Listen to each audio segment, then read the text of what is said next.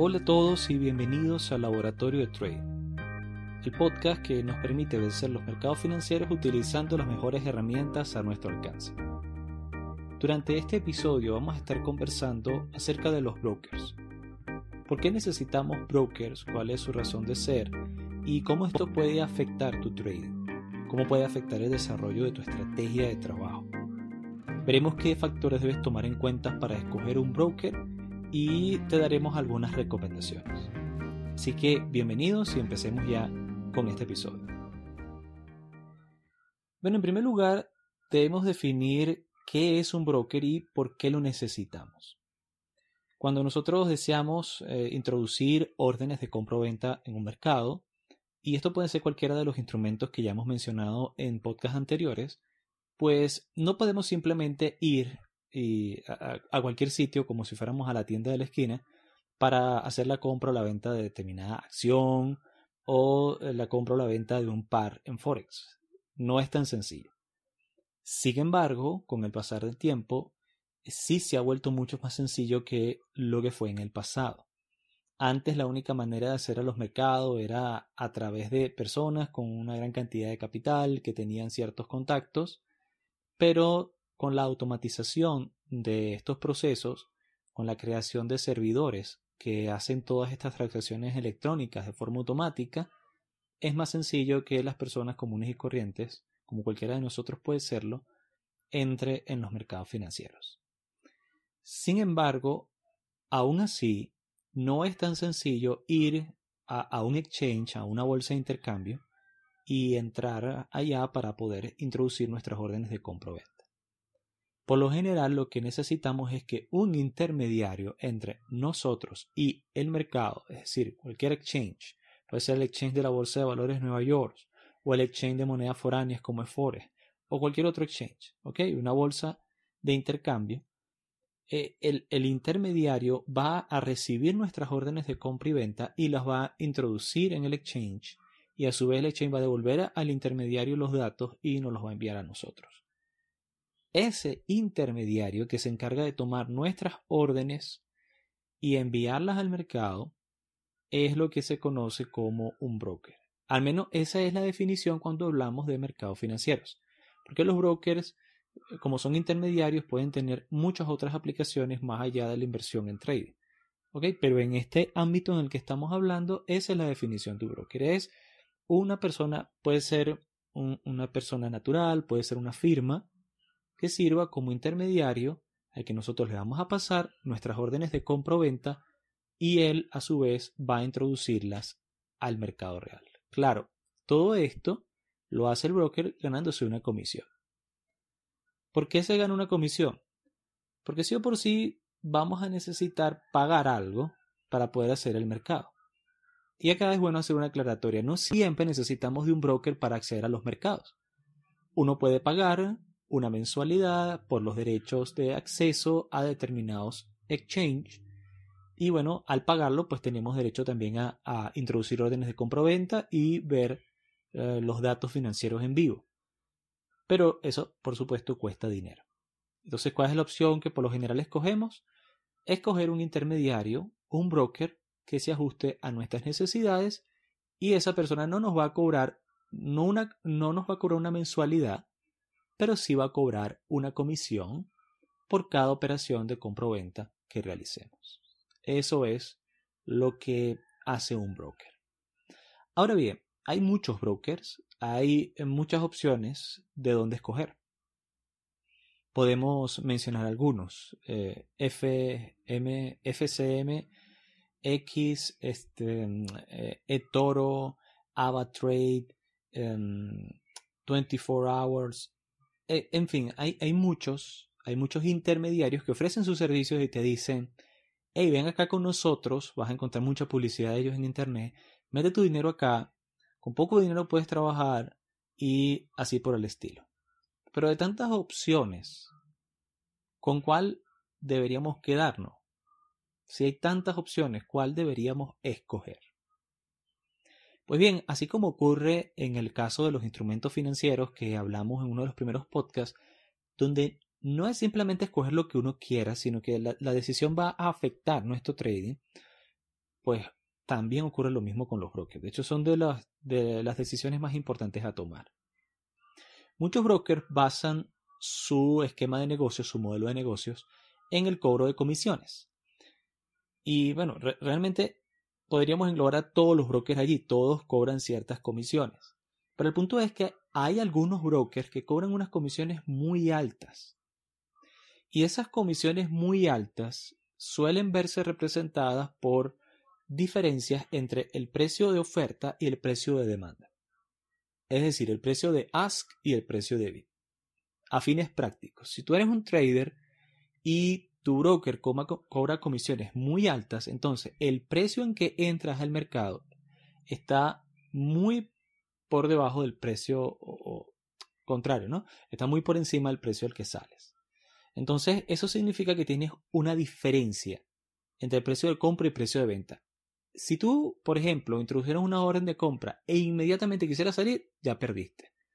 Porque hay una diferencia entre el precio de compra y el precio de venta. Y por lo tanto, esa diferencia, ese escalón que existe, es donde el broker hace el dinero. ¿Ok? Él te cobra allí su comisión. Eso es.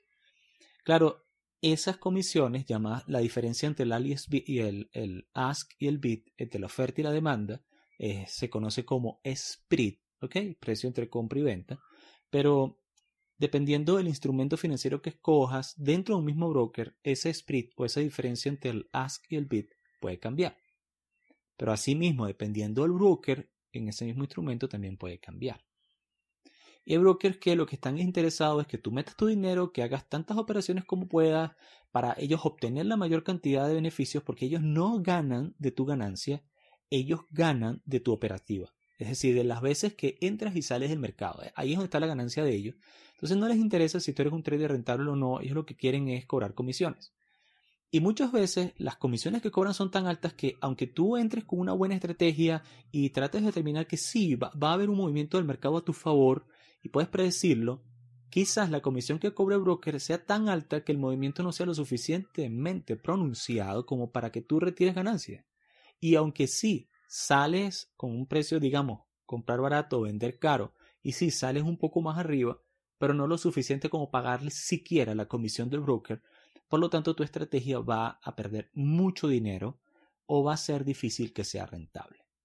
Y es aquí donde está la importancia de crear un sistema o, de escoger un broker que nos permite implementar un sistema eh, lo más sano posible, que las comisiones sean las más bajas posibles.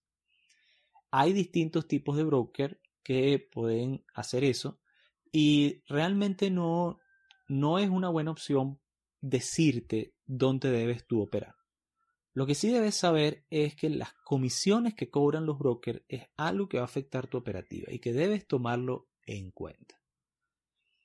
Podemos dar algunas recomendaciones, sí, como no.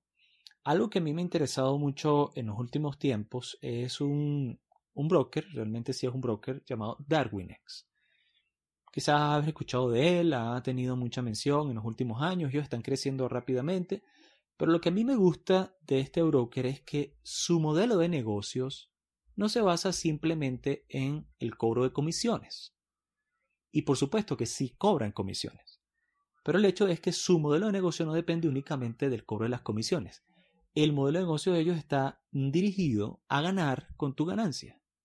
Ellos tienen unas figuras llamadas Darwins, donde tú como un operador, aunque no tengas ningún capital, puedes operar en alguna plataforma, digamos MetaTrader 4, hablaremos de eso en el futuro, y aunque tú no estés operando con dinero real, otro puede ver tu operativa. Un inversor puede ver tu operativa. Y entonces al ver que sí estás teniendo un buen resultado, aunque no es con dinero real, pero con todas las comisiones ficticias necesarias, entonces ese inversor puede poner de su dinero real en ti para que se lo manejes. Y ellos es allí donde ganan el dinero, ¿ok? Al buscar inversionistas.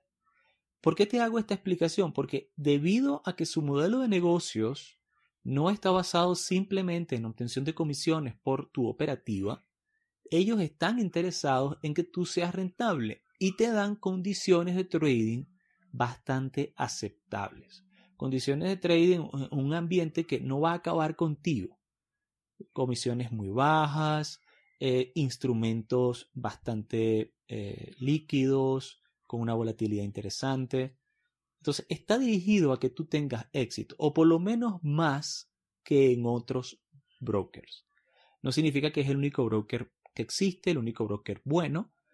Te estoy explicando que me agrada este broker debido a que su eh, modelo de negocios no está basado simplemente en la obtención de ganancias por comisiones y por lo tanto eh, suena bien, suena bien para alguien que quiere empezar.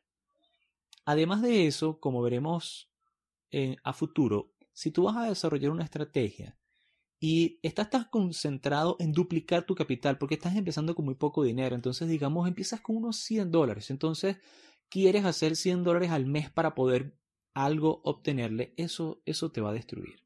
Eso va a destruir tu operativo porque estás buscando hacer mucho. Un trader piensa en función de crecimiento porcentual, no en función de dólares ganados. Y un trader novato puede estar haciendo un 20%, quizás un poco más, un poco menos, de su capital al mes. ¿Y por qué te menciono eso?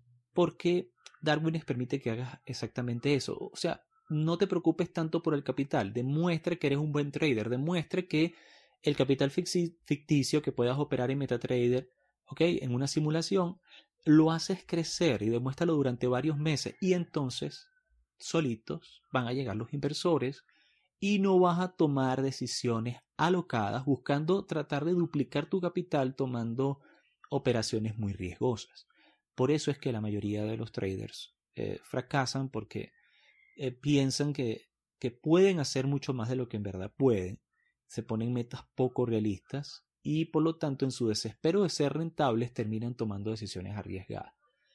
Entonces por eso esta, esta es otra razón por la que a mí me agrada este broker. Te repito, no significa que sea el único broker que existe, hay, hay pues otras opciones, pero quería comentártelo debido a su modelo de negocios. Más adelante voy a empezar a hablar con ustedes acerca de las estrategias que tanto hemos hablado qué es una estrategia de trading, eh, qué son las plataformas, cómo puedes probar tus estrategias sobre diversas plataformas, pero por el día de hoy queríamos eh, ser concisos y explicar qué es un broker, darte nuestra sugerencia y queremos que lo tomes en cuenta para crear un buen ambiente de trabajo para tu operativo. Esto es todo por este episodio y nos vemos hasta la próxima. Se despide el laboratorio de trading.